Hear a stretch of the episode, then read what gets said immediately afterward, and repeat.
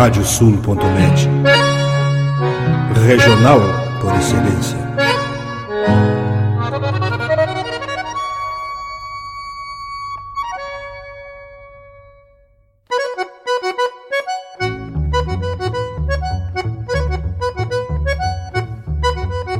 Está aberta a porteira, nem se preocupe em fechá-la. Recorra do plano à várzea, palmo a palmo da hacienda. Não há de curar bicheira, nem recrutar manada, porque se fez cimarrona e mais crioula. Radiosul.net para bebedouro das almas.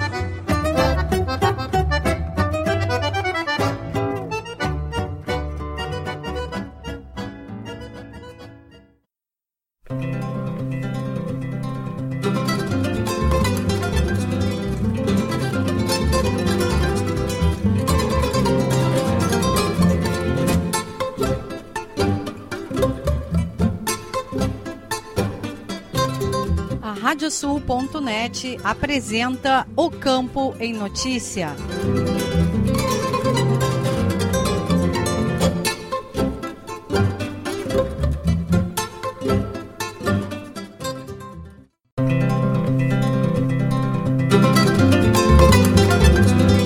Olá, eu sou Rejane Costa e estamos começando o programa O Campo em Notícia. Vamos trazer neste espaço o resumo da semana com os fatos mais importantes para quem vive no campo e para quem quer estar atualizado com os acontecimentos rurais. O programa é uma produção da AgroEffective em parceria com a Radiosul.net. Vamos aos destaques. Mercado pecuário tem expectativa de melhora para o segundo semestre.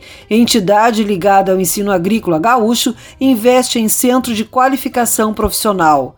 Prévia define lista completa para a morfologia do cavalo crioulo na Expo Inter.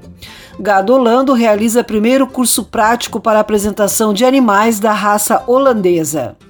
Uso de sementes certificadas garante qualidade e segurança ao produtor.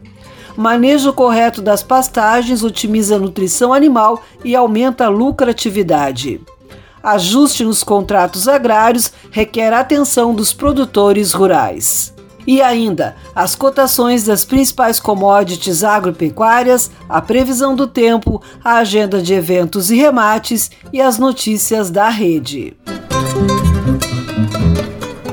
Programa o Campo e Notícia conta com a parceria de rádios que formam rede com o nosso noticiário.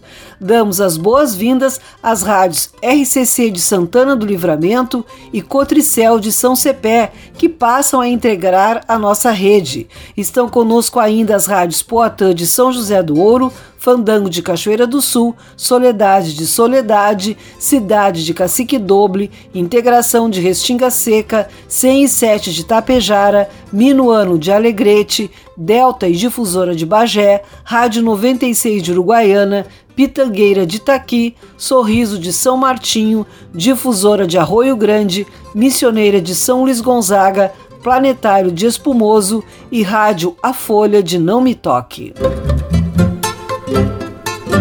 Vamos agora com a previsão do tempo no programa O Campo em Notícia.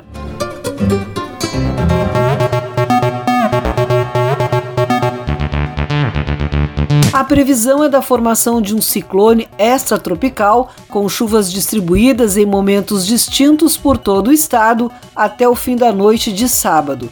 Essas chuvas devem ocorrer de maneira irregular, horas com rajadas de vento fortes, ora com raios e trovoadas em forma de temporal. No domingo, o tempo fica seco até a tarde de segunda-feira, quando volta a chover na fronteira norte, na divisa do Rio Grande do Sul com Santa Catarina. Na terça e na quarta-feira, o tempo fica firme. Os maiores acumulados previstos devem ocorrer na fronteira oeste do Rio Grande do Sul e nas regiões central e metropolitana. Por causa da massa de ar frio que atua no estado, as temperaturas seguem baixas até o final da próxima semana, com mínimas negativas previstas para ocorrer na quarta-feira, principalmente nas localidades mais altas do estado.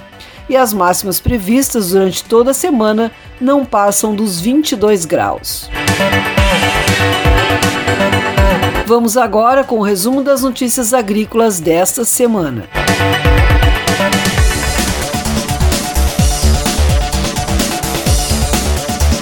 O uso de sementes certificadas garantem qualidade e segurança ao produtor. Fundação ProSementes reforça que o processo de certificação traz confiabilidade e rastreabilidade da produção de sementes. Nestor Tipa Júnior. Com a chegada de um novo período de safra, o produtor começa a se planejar para buscar a mais alta produtividade de sua lavoura. E é na escolha certa da semente que se inicia o processo. Para isso, é fundamental que na hora da escolha da semente a ser utilizada, que esta seja certificada seguindo os padrões preconizados conforme as regras estabelecidas pelo Ministério da Agricultura. Segundo o gerente de certificação de sementes da Fundação ProSementes, Jonas Farias Pinto, a certificação de sementes nada mais é do que um acompanhamento de todo o processo de produção dessa semente.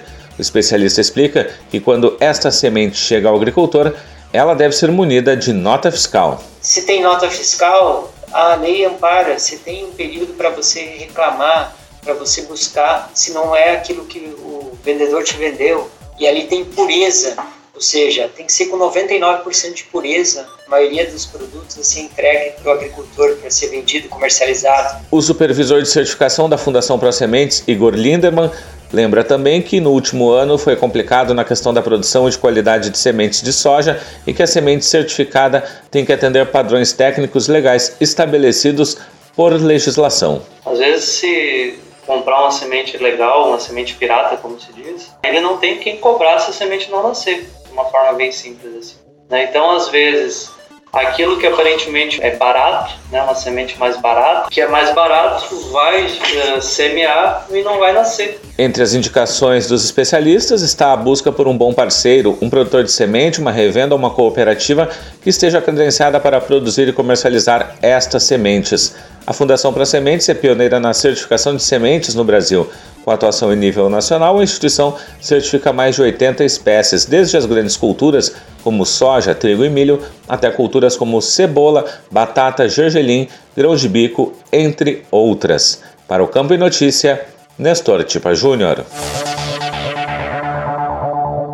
Obrigada, Nestor. As diferentes condições de tempo ocorridas no período influenciaram a continuidade da semeadura de trigo. Segundo o informativo conjuntural divulgado pela Emater, na região que se estende do oeste, norte e noroeste do estado, as temperaturas mais elevadas e o tempo mais seco permitiram a diminuição de umidade nos solos e propiciaram o avanço do plantio. A região mais ao sul e parte da centro apresentou condições de temperaturas mais baixas, chuvas e alta umidade que praticamente impediram a operação. A estimativa atual de lavouras implantadas é de 88% na média estadual. Nas lavouras implantadas no início do período recomendado, onde as condições do tempo foram adequadas, os triticultores realizaram a aplicação de fertilizantes nitrogenados para estimular o perfilhamento e favorecer maior desenvolvimento da área foliar. Mais de 600 pessoas participaram do terceiro seminário do programa Duas Safras Mais Produção o ano inteiro, realizado na última terça-feira em Pelotas. O evento abordou temas como cenários econômicos e mercadológicos, pecuária em sistemas integrados de produção e a produção de milho em terras baixas. Segundo o presidente da Federação das Associações de Arrozeiros do Rio Grande do Sul, Federarroz Alexandre Velho, são temas apropriados para a região e as suas características, sempre buscando alternativas para uma intensificação do sistema de produção.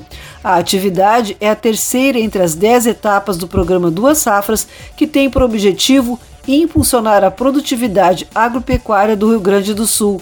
Cada seminário é adaptado de acordo com a realidade da região contemplada.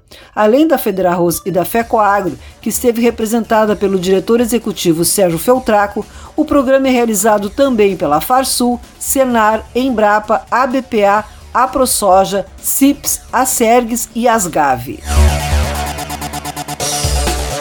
Ajuste nos contratos agrários requer atenção dos produtores rurais. Especialista alerta que há diferenças e particularidades entre arrendamento e parceria. Ieda Risco. O inverno é a época em que grande parte dos produtores rurais normalmente ajustam os contratos agrários de arrendamento e de parceria, aproveitando o intervalo entre as safras de verão. E para que tudo seja feito a contento, tanto do ponto de vista do proprietário do imóvel quanto do arrendatário ou parceiro, é fundamental atentar para as diferenças entre os contratos de arrendamento e parceria, a fim de definir a opção mais adequada de acordo com a vontade das partes. O advogado Frederico Bu, sócio da HBS Advogados, explica que no contrato de arrendamento, o proprietário cede ao arrendatário, por prazo determinado ou não, o uso total ou parcial do imóvel rural mediante o pagamento do valor ajustado. O arrendador não participa do risco da atividade exercida pelo arrendatário. A lei prevê que o preço deve ser ajustado em quantia fixa em dinheiro, todavia, o pagamento pode ser efetuado em produto. Frederico faz um alerta com relação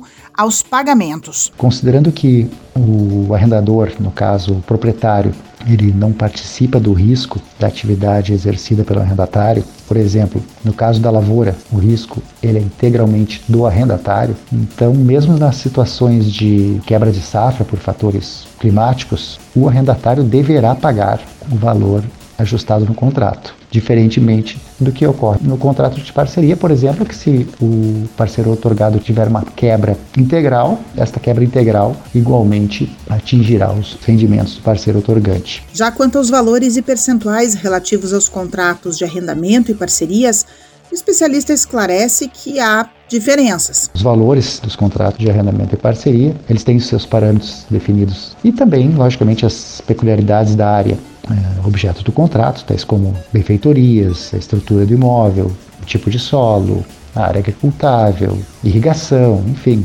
dentre outras peculiaridades também são consideradas fins de mensurar o valor do arrendamento ou da participação do proprietário nos contratos de parceria. E no que se refere ao tratamento tributário, o arrendamento possui tratamento idêntico a um contrato de locação, onde os valores recebidos pelo proprietário são tributados por meio da alíquota progressiva do imposto de renda, podendo chegar ao percentual de até 27,5%. Na parceria, considerando que o proprietário não recebe quantia fixa e participa dos riscos do negócio, a tributação dos rendimentos é efetuada como atividade rural. Frederico Bus alerta ainda que, considerando as significativas diferenças entre estes dois tipos de contrato, é fundamental que as partes, com o propósito de minimizar os riscos e imprevistos, além de litígios relacionados ao cumprimento do negócio, as questões financeiras tributárias, ambientais, trabalhistas, dentre outras, avaliem criteriosamente e ajustem por escrito o contrato mais alinhado com seus objetivos e expectativas. Para o Campo em Notícia, Ieda Risco. Obrigada, Ieda. O Rio Grande do Sul teve uma queda de 16% no valor exportado em junho, conforme relatório de comércio exterior do agronegócio divulgado pela Farsul. Na comparação com o mesmo período do ano passado, houve uma diminuição de 1 bilhão e 400 milhões de dólares em junho de 2021 para 1 bilhão e 200 milhões de dólares em junho de 2022. Já em volume, a retração foi de 2 milhões e 300 mil toneladas para 1 milhão e 300 mil toneladas. O setor responde por 68% do valor e 88% do volume comercializado pelo Estado. A Ásia, sem o Oriente Médio, foi destino para 730 mil toneladas, totalizando 597 milhões de dólares. Quanto aos países, a China aparece em primeiro lugar com 322 milhões de dólares e participação de 26% no valor. O valor bruto da produção agropecuária de 2022, com base nas informações de junho, atinge 1 trilhão 241 bilhões de reais, 1,6% acima do obtido em 2021. As lavouras, com faturamento de 875 bilhões e meio de reais, foram as principais responsáveis pelo crescimento do VBP e apresentaram um crescimento real de 5,2%. Sua participação no valor bruto da produção é de 70%, segundo o Ministério da Agricultura.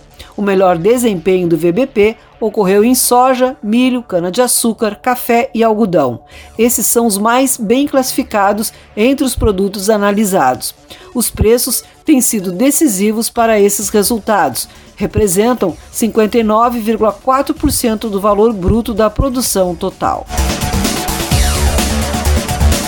Entidade ligada ao ensino agrícola gaúcho investe em centro de qualificação profissional.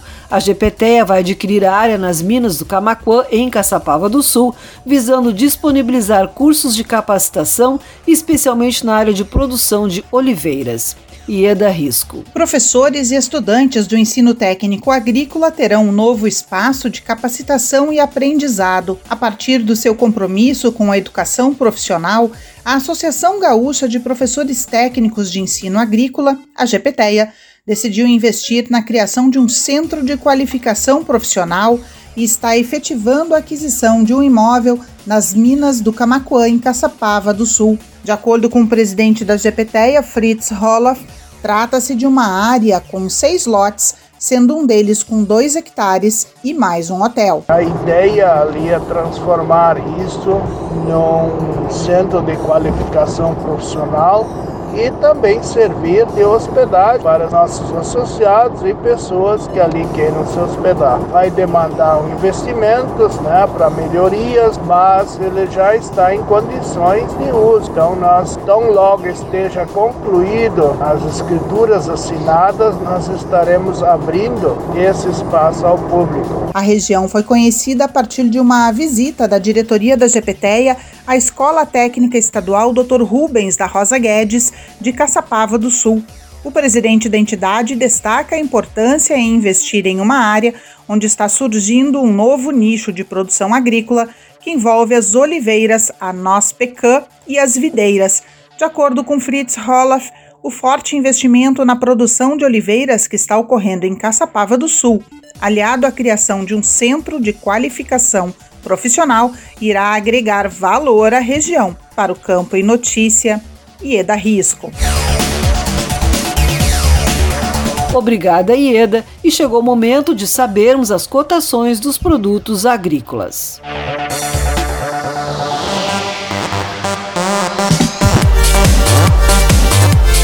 Os números são de Mater do Rio Grande do Sul. Arroz em casca, preço médio de R$ 72,96 a saca de 50 quilos. Feijão, preço médio de R$ 229,08 a saca de 60 quilos. Milho, preço médio de R$ 81,99 a saca de 60 quilos. Soja, preço médio de R$ 178,54 a saca de 60 quilos. Trigo, preço médio de R$ 115,16 a saca de 60 quilos. O programa O Campo em Notícia faz uma parada e retorna em seguida com mais informações.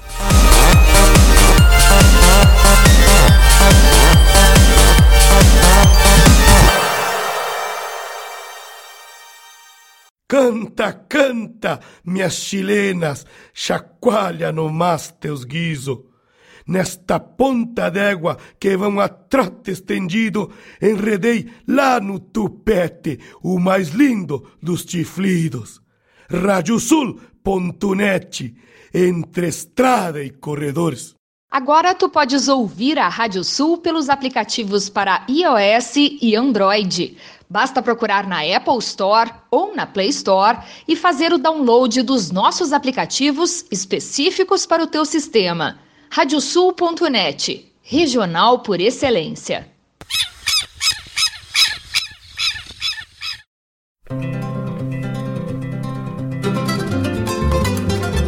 A Radiosul.net está apresentando o Campo em Notícia.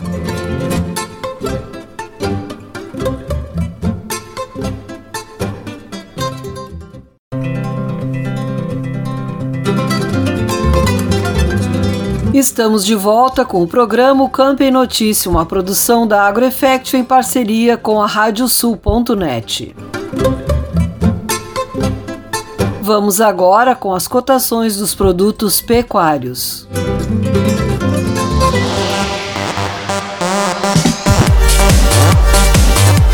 Os números são de Mater do Rio Grande do Sul. Boi para abate, preço médio de R$ 10,91 o quilo vivo. Búfalo, preço médio de R$ 9,75 o quilo vivo. Cordeiro para abate, preço médio de R$ 9,48 o quilo vivo. Suíno tipo carne, preço médio de R$ 5,49 o quilo vivo. E a vaca para abate, preço médio de R$ 9,92 o quilo vivo. Continuamos agora com as notícias que foram destaque na pecuária.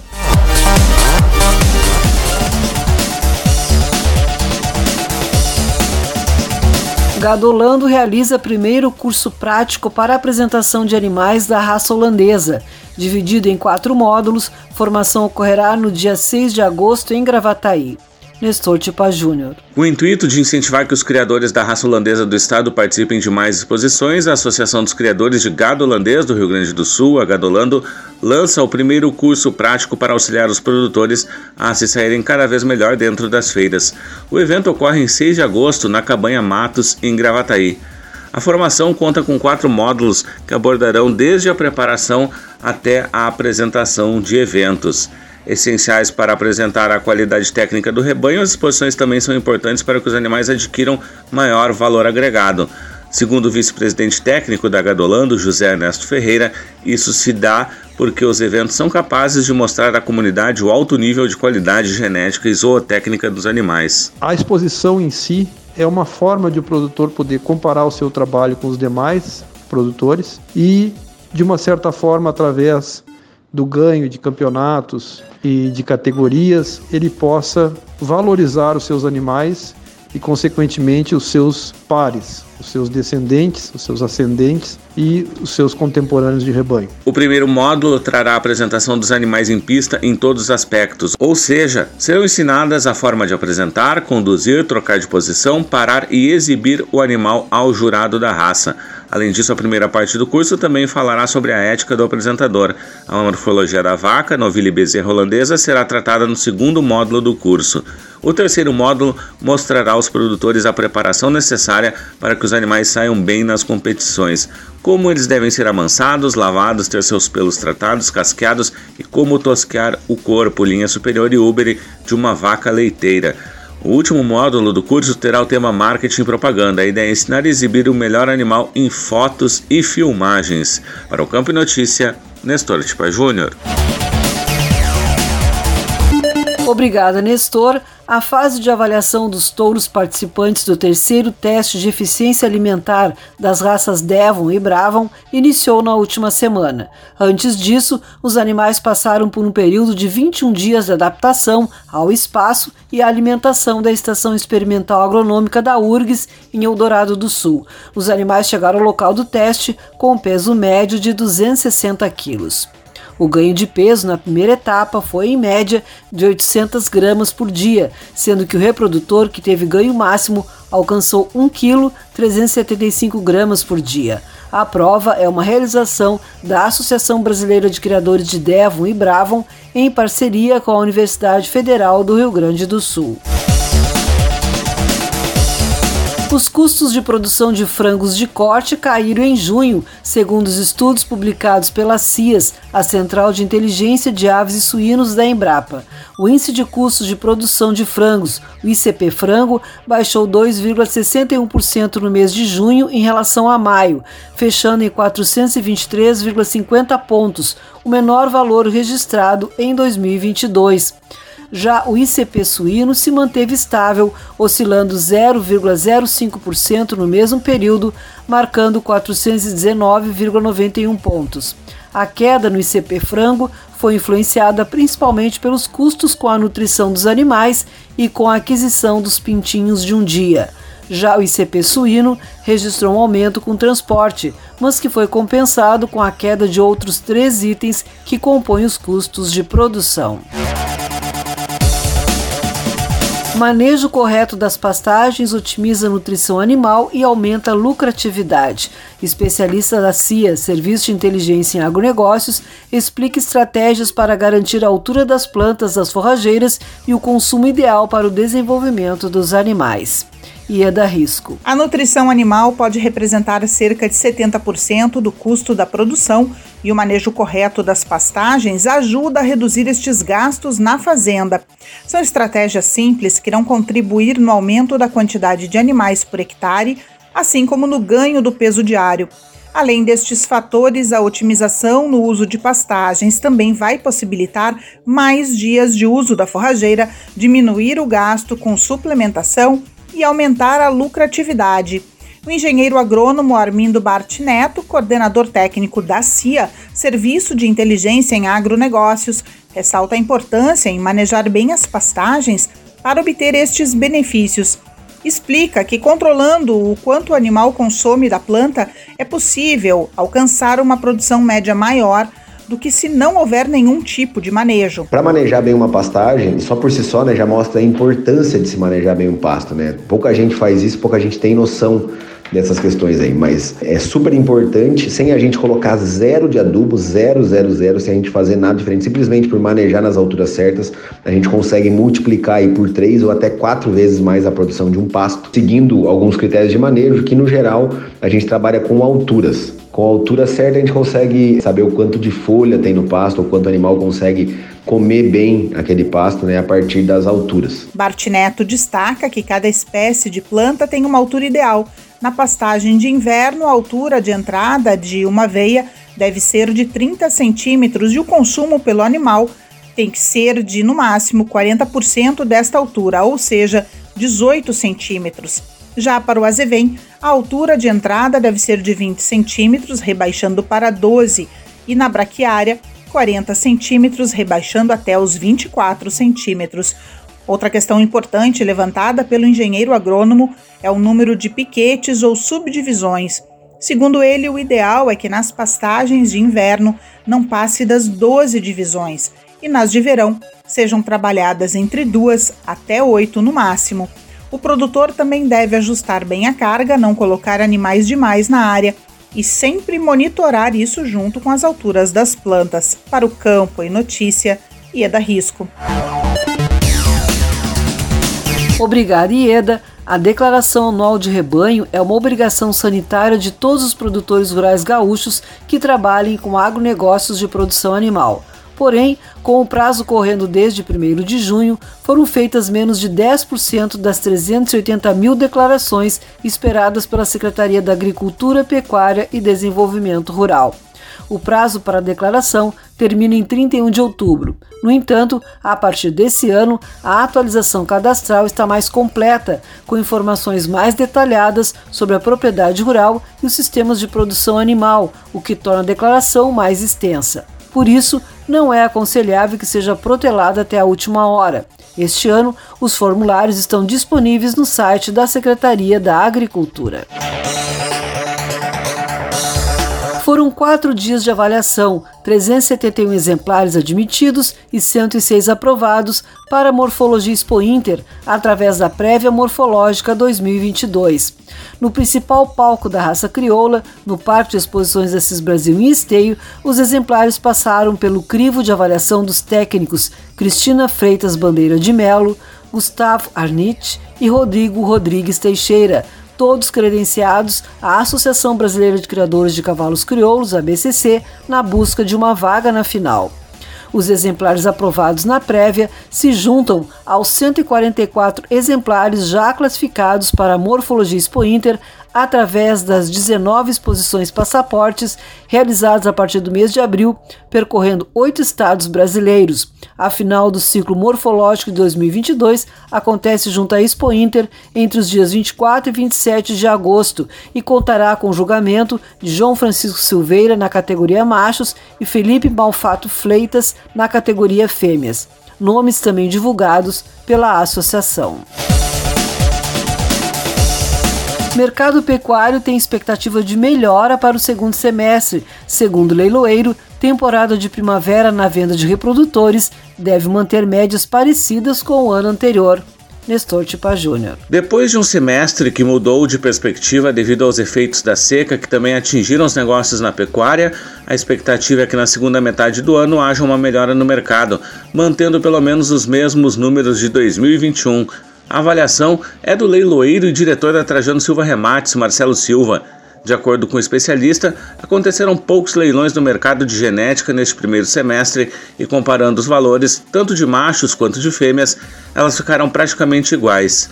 No caso do gado geral, o episódio da estiagem mudou o cenário de uma excelente perspectiva e o panorama modificou conforme Silva. Segundo ele, a seca atingiu em cheio os valores praticados na agricultura e, consequentemente, os valores praticados na pecuária, e com isso, se comparado com o outono do ano passado, houve uma queda de 10% dependendo da categoria. Entretanto, o leiloeiro percebe uma sensível melhora do preço do gado de corte, em especial no centro-oeste brasileiro, que teve uma boa reação, e a projeção para o gado gordo segue na mesma maneira, em especial com o retorno das exportações. Acho eu que, indiscutivelmente, a participação do mercado externo é fundamental para essa valorização do gado gordo. Voltaram a carregar animais lá no norte terminar no seu país de destino. E alguns problemas, como aftosa nas Filipinas e problema de seca na Austrália, indiretamente isso reflete positivamente para o mercado brasileiro, principalmente com o dólar valorizado. Para a temporada de primavera, o diretor da Trajano Silva Remates frisa que, mesmo com a oferta menor de gado de corte, o terneiro deve ser valorizado. No que se refere aos reprodutores, acredita que se terão valores muito parecidos como no ano passado. Os números serão parecidos tanto em touros quanto em fêmeas nas médias, podendo ter uma variação de 5% para baixo ou 5% para cima, mas não como no ano passado, onde se teve casos de valorização de 30% mais. Para o Campo e Notícia, Nestor Tipa Júnior. Obrigada, Nestor. Vamos conferir agora as agendas de eventos e remates.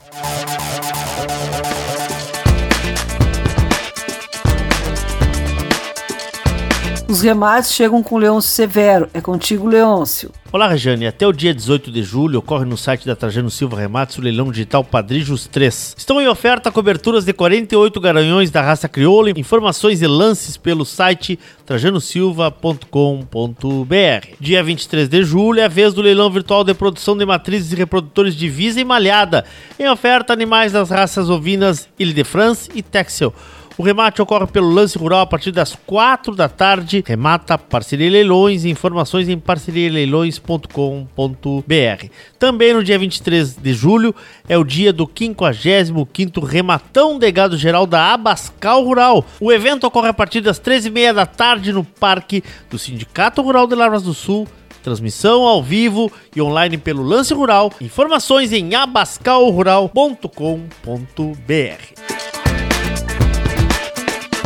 Obrigada, Leôncio. E a agenda de eventos chega agora com Vitória Pimentel. Tudo bem, Vitória? Olá, Regiane! Na próxima semana, de 19 a 21 de julho, o município paulista de Sertãozinho vai receber o Congresso da Aviação Agrícola do Brasil. Congresso AVAG 2022 ocorre no pavilhão do Centro de Eventos Zanini e trará palestras, reuniões, apresentações de trabalhos científicos e homenagens. As inscrições são gratuitas. Informações podem ser obtidas pelo site congressoavag.org.br.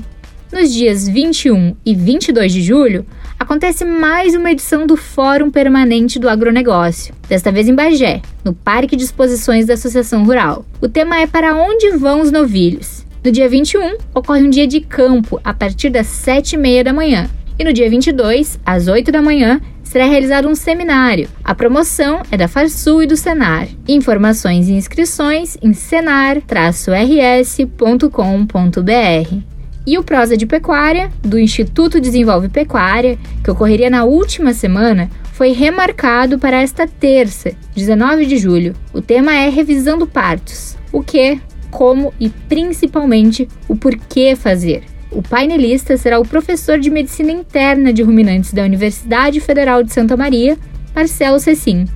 A live terá início às 7 da noite e poderá ser conferida pelo canal do Instituto Desenvolve Pecuária.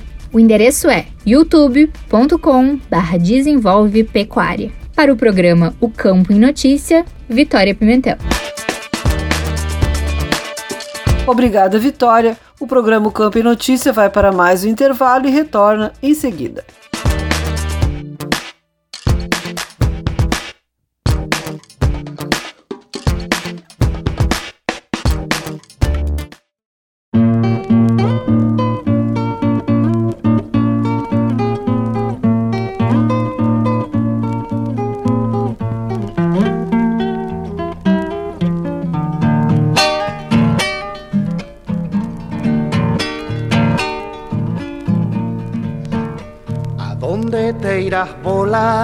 Por esos cielos?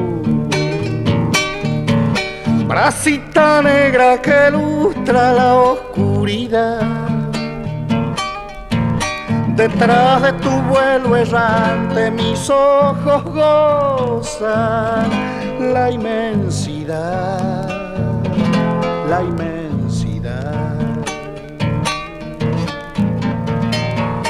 Velero de las tormentas se van las nubes y en surco de luz dorada se pone el sol.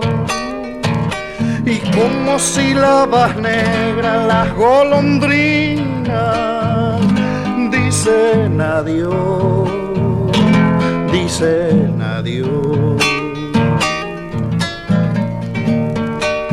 Vuela, vuela, vuela, golondrina, vuelve del más allá.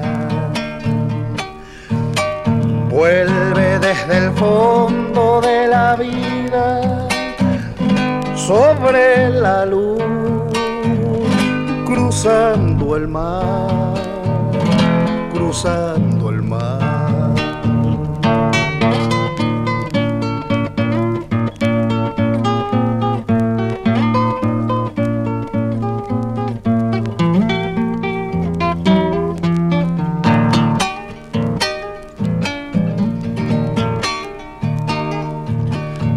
cielo de barriletes muestra la tarde.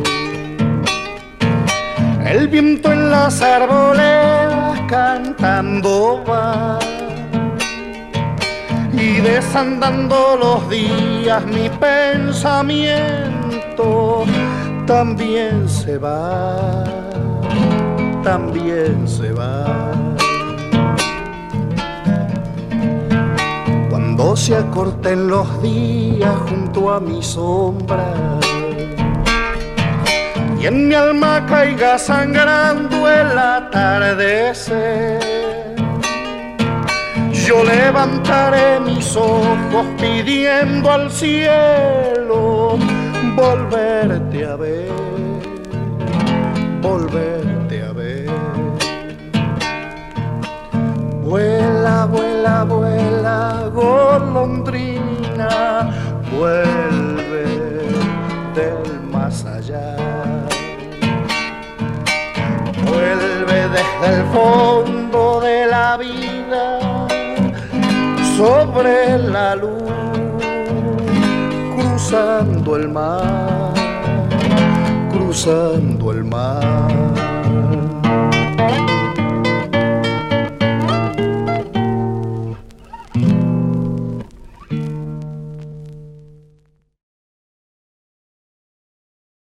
Canta, canta, minhas chilenas, chacoalha no mais teus guiso. Nesta ponta d'égua que vão a trote estendido, enredei lá no tupete o mais lindo dos chiflidos.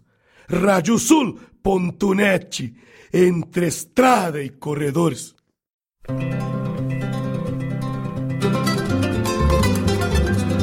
Radiosul.net está apresentando o Campo em Notícia.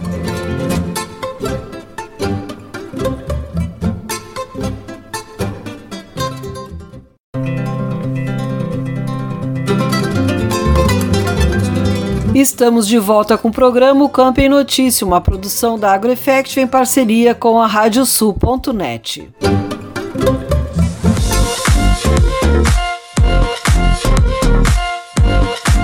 O Agropauta Entrevista conversou com o presidente da Associação dos Produtores do Pampa Gaúcho, a Apropampa, Custódio Magalhães, e com o pesquisador da Embrapa Pecuária Sul, Danilo Santana.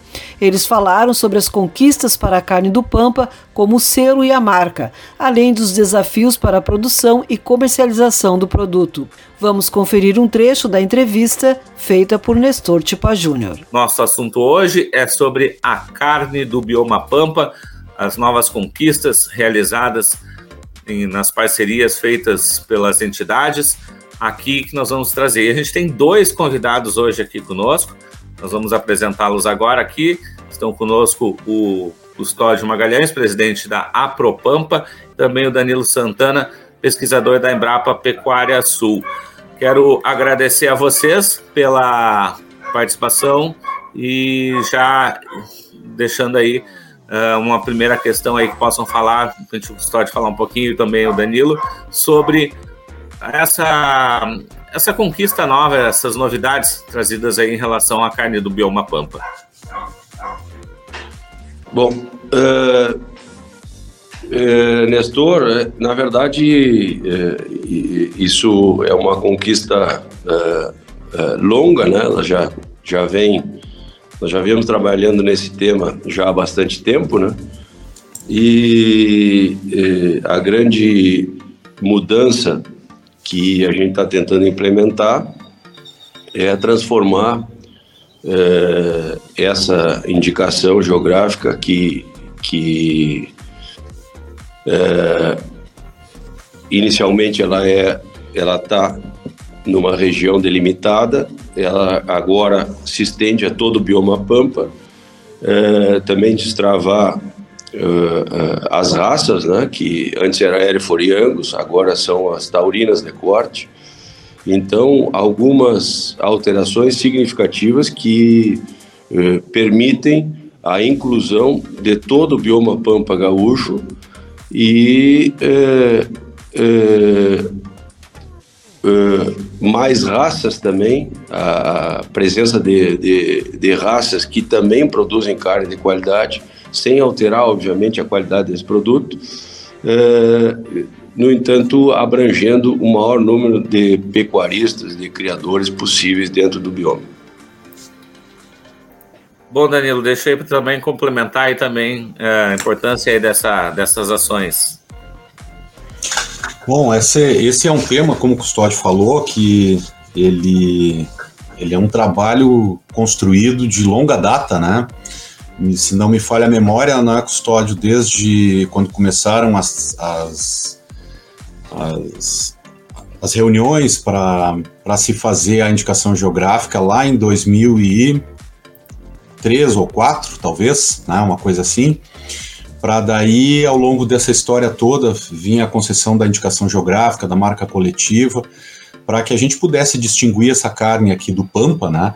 É, que existe um, já, já, já tem um, uma notoriedade, ela, as pessoas reconhecem né, a carne do Pampa, né, como se fala da carne uruguaia, a carne argentina, o Pampa tem essa, essa, esse apelo na sua origem, por conta desse ambiente propício à pecuária, né, um ambiente único no mundo, poucos lugares do mundo têm, como aqui no sul do Brasil e os países vizinhos que compartilham esse mesmo bioma, uma condição tão propícia para a produção de carne.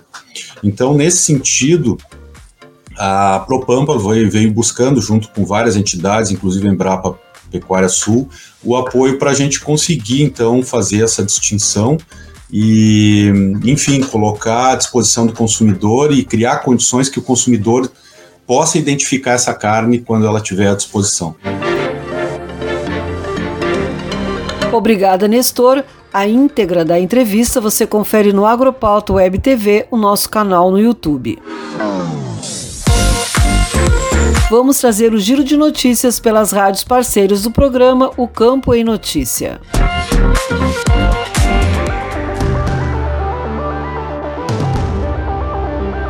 Kiwana Rocha, da Rádio Soledade. A economista Eleonora de Oliveira foi a palestrante no evento de lançamento do Plano Safra do Sicredi Botucaraí, RSMG. Eleonora é graduada em Economia, Administração e Contabilidade e também é mestre em Economias Aplicadas pela Faculdade Federal do Rio Grande do Sul, o FERGS. A economista fala sobre a influência das guerras nas commodities agrícolas. A forte, então, elevação nos preços das commodities e de forma também bem disseminada.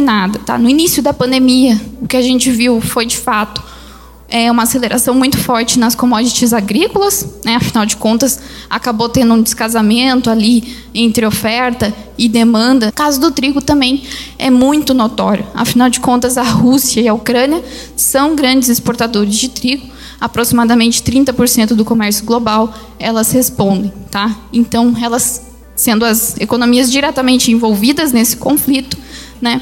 Não tem como isso também não transbordar para preços e foi isso que a gente viu desde o início do ano. A gente já começa a ver um cenário à frente um pouco mais desafiador, de desaceleração da atividade. Isso começa a refletir um pouco nas commodities, mas é muito mais um sentimento de antecipação, de expectativa, do que de fato de fundamento, de mercado, de oferta muito baixa ou não atendendo ainda toda a demanda que a gente vê, mais para as commodities agrícolas, oferta e demanda que favorece a sustentação num preço ainda elevado para commodities agrícolas também. Em especial para o Campo em Notícia, da Rádio Soledade 104.5, Kiwana Rocha. Rafael da Silveira Rosa, da Rádio Integração de Restinga Seca. Orizicultores de Dona Francisca e demais municípios da região centro participaram esta semana do evento Terceira Atualização de Manejo da Cultura do Arroz Irrigado, organizado pela Secretaria Municipal de Agricultura, e entre os assuntos debatidos estavam as cultivares utilizadas pelo IRGA, como informa o coordenador regional do IRGA, Pedro Raman. A cultura ela exige cada, cada vez mais aí, eh, uma eficiência na produção, no sentido de que uh, a produtividade ela tem que ser sempre buscada para que se obtenha renda suficiente para ter uma lucratividade adequada, já que os custos de produção eles vêm sendo cada vez maiores. Né? Então a forma que o produtor tem de uh, né, tentar uh, lidar com essa situação é buscando sempre uh, melhorar sua produtividade e seus aspectos produtivos como um todo. Né? Então, aqui a gente vai ver temas que colaboram muito nesse sentido. Né? Então, a gente vai ter aí, por exemplo, a primeira palestra que é sobre adubação, é uma palestra que vem com grande importância nesse ano, já que o custo dos fertilizantes ele está muito elevado. Então, sabendo aplicar os fertilizantes corretos, na dosagem correta e, na, e, no momento correto, é uma forma do, do produtor poder né, economizar por um lado e, e obter os máximos rendimentos para aquele, aquele fertilizante que, para aquela quantidade que foi aplicada. Né. Especial para o Campo Notícias da Rádio Integração de Restinga Seca 98,5 FM, Rafael da Silveira Rosa. Beto Cogói, das rádios Delta e Difusora de Bagé. Escola de Ulha Negra selecionada para apresentar projeto ambiental na Expo Inter. A Escola Estadual de Ensino Fundamental Chico Mendes de Ulha Negra foi uma das instituições de campo escolhida para participar da 45ª Expo Inter, que irá ocorrer de 27 de agosto a 4 de setembro em Esteio. O projeto Semeando Agrofloresta consiste no plantio de árvores nativas e frutíferas, junto a hortaliças, leguminosas, produção de grãos e tubérculos dentro da propriedade da instituição. Conforme o diretor da escola, Mariano Gasso, a proposta de estudo relaciona o modo de vida no campo e o processo de aprendizagem, o que possibilita a compreensão dos alunos e da comunidade a respeito da importância de uma agrofloresta. O professor responsável é Wagner Vicentrin Pércio. O processo seletivo contou com mais de 50 projetos inscritos. De Bagé, especial para o Campo em Notícia, falou Beto Cogói. Agradecemos aos colegas das rádios parceiras pelas informações. O programa Campo e Notícia vai para mais um intervalo e retorna em seguida.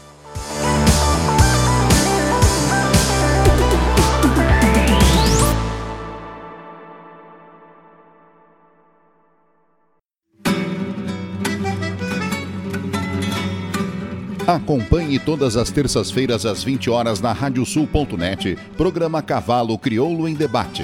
Apoio Parceria Leilões, Porto Martins Crioulos, Terra Sol Toyota, Caxias e Bento, Tinho Donadel Assessoria Equina, Cabanha Três Taipas, Celaria Uguim, Central de Reprodução Schmidt Gonzales e Fazenda Sarandi. Parceria JG Martini Fotografias.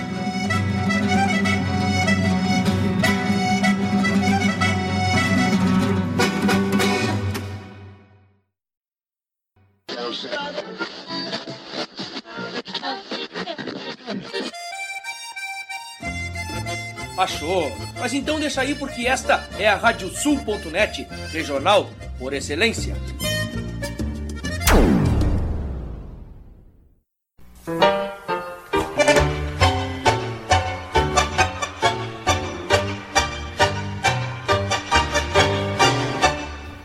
E para os ouvintes da Radiosul.net, aqui Fábio Verardi, te convidando para quinta-feira, às 10 da noite, para curtir o programa Tangos. Curiosidades, colunas especiais e, claro, né, o melhor do tango mundial de todos os tempos, com a parceria aqui e a companhia de muitos e muitos ouvintes que são apaixonados por esse ritmo. Tangos, quinta-feira, 10 da noite e reprise no domingo, às 8 da noite, comigo, Fábio Verardi.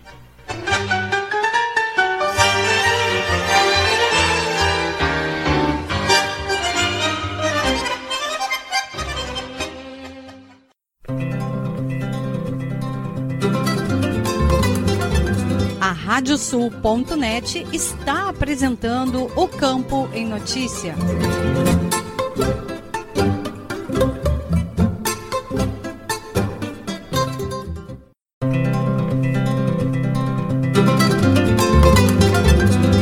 Estamos de volta com o programa Campo em Notícia, uma produção da AgroEffect em parceria com a Radiosul.net.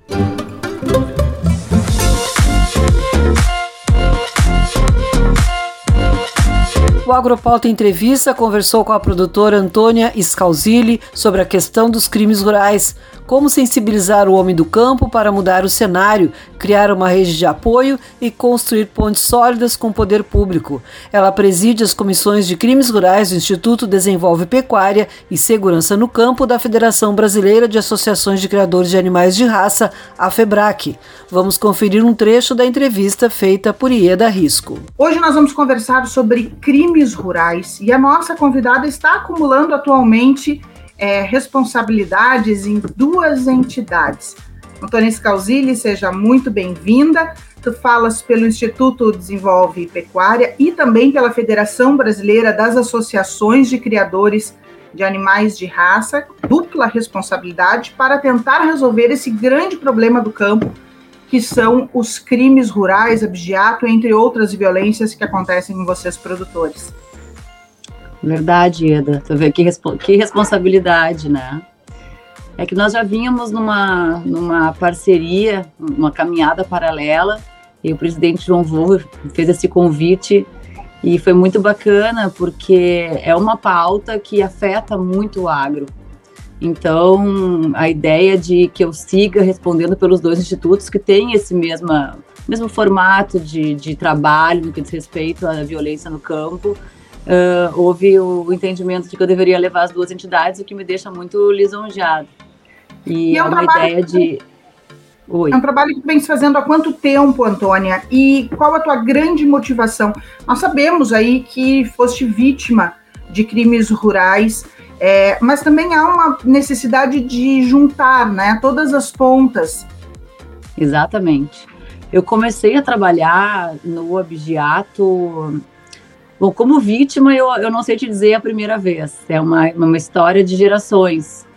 Mas que eu comecei a, a trabalhar do outro lado foi em 2014. Foi quando eu resolvi sair de dentro da, da minha propriedade e, e procurar conhecer esse contexto, esse cenário, como o Estado vê, como o Estado opera, como, como tudo acontece quando nós não somos vítimas. Então, em 2014, eu comecei a trabalhar na Secretaria da Agricultura, depois Secretaria de Segurança Pública, fazendo parte de um comitê de combate ao vigiato. E a partir dali, a formação das forças, da Força Tarefa de Combate ao Vigiato e posterior a criação das DECRAVs.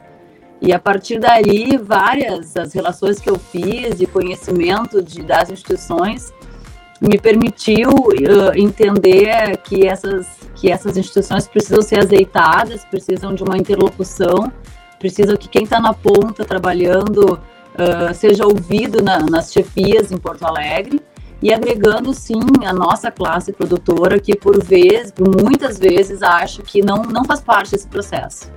E a, e a minha conversa sempre é da integração, bem como tu disseste, de juntar as pontas de todas as partes que de alguma forma pertencem a esse cenário. Por falar em integração, como conheceste o lado de dentro da área da segurança, tu sabes bem que quem sofre um crime muitas vezes se sente até culpado por sofrer essa violência e tem medo de procurar as autoridades, tem medo de se expor, tem algum receio. É, recentemente, em reunião que vocês tiveram em Uruguaiana, né, entidades da segurança pública e produtores rurais, um ponto foi destacado e é de suma importância, não só nos crimes rurais, mas também em toda a violência na área urbana, que é o registro das ocorrências. Porque se a segurança não sabe o que está acontecendo, não tem como ajudar vocês para que isso diminua.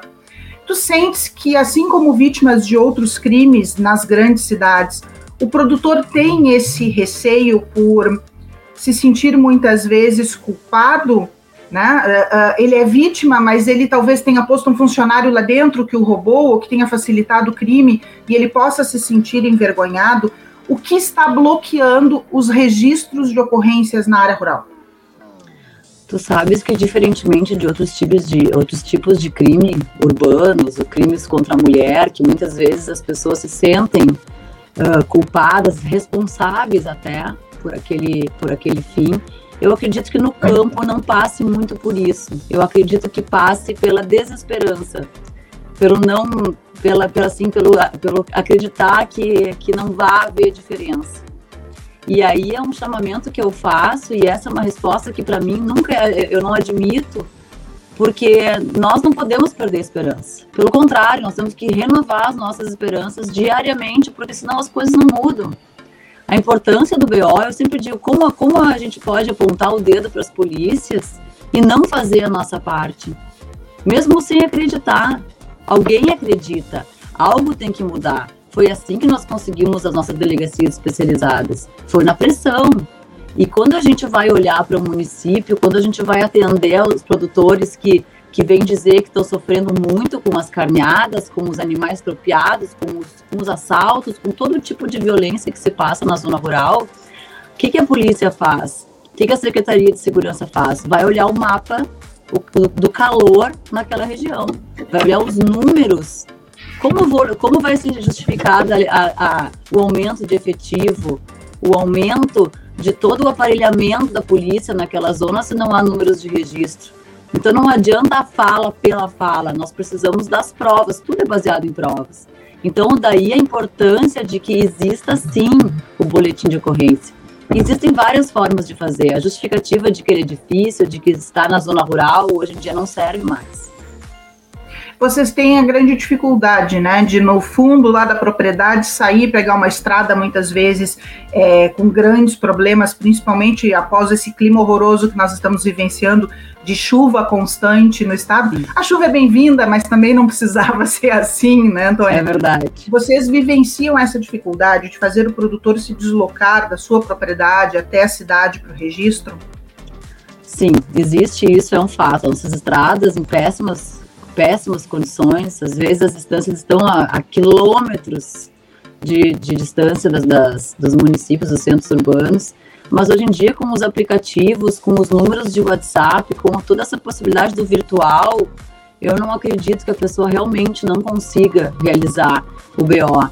Uma carneada é uma coisa, né? Mas aquele crime do furto, aquele crime de carneadas reiteradas que passa pelo crime organizado, a, a importância de que se faça com rapidez o BO é fundamental para o trabalho da polícia, porque a prova da, da, da, violência no campo é uma prova muito delicada, é uma prova que se esvai.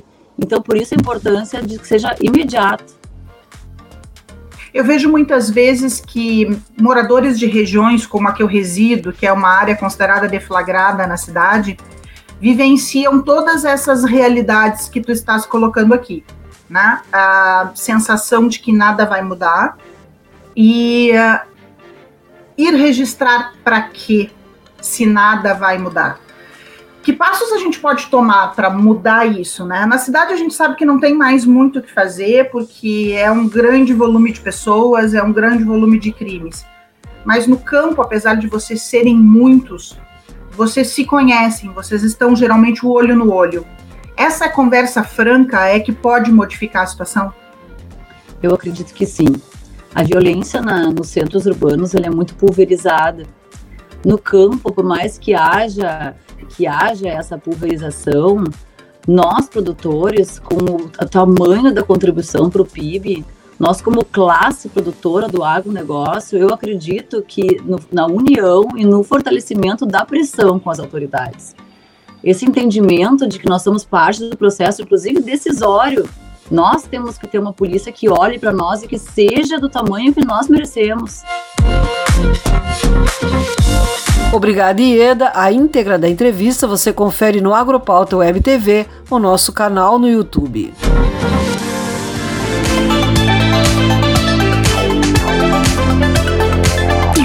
E nesta semana, o Agropauta Entrevista fala na segunda-feira sobre o momento e os desafios da aviação agrícola no Brasil, com o diretor executivo do SINDAG, Gabriel Colli.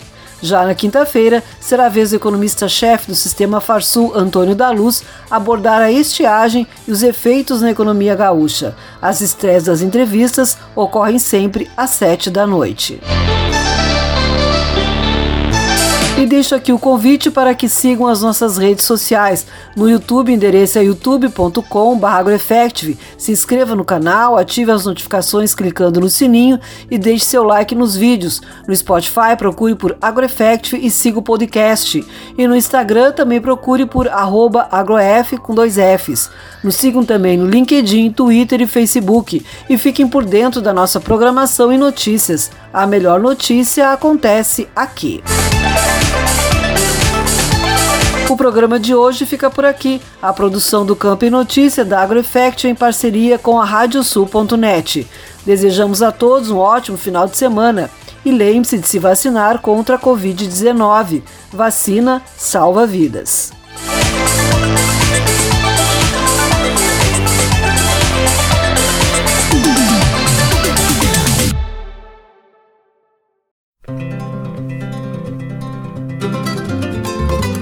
Radiosul.net apresentou O Campo em Notícia.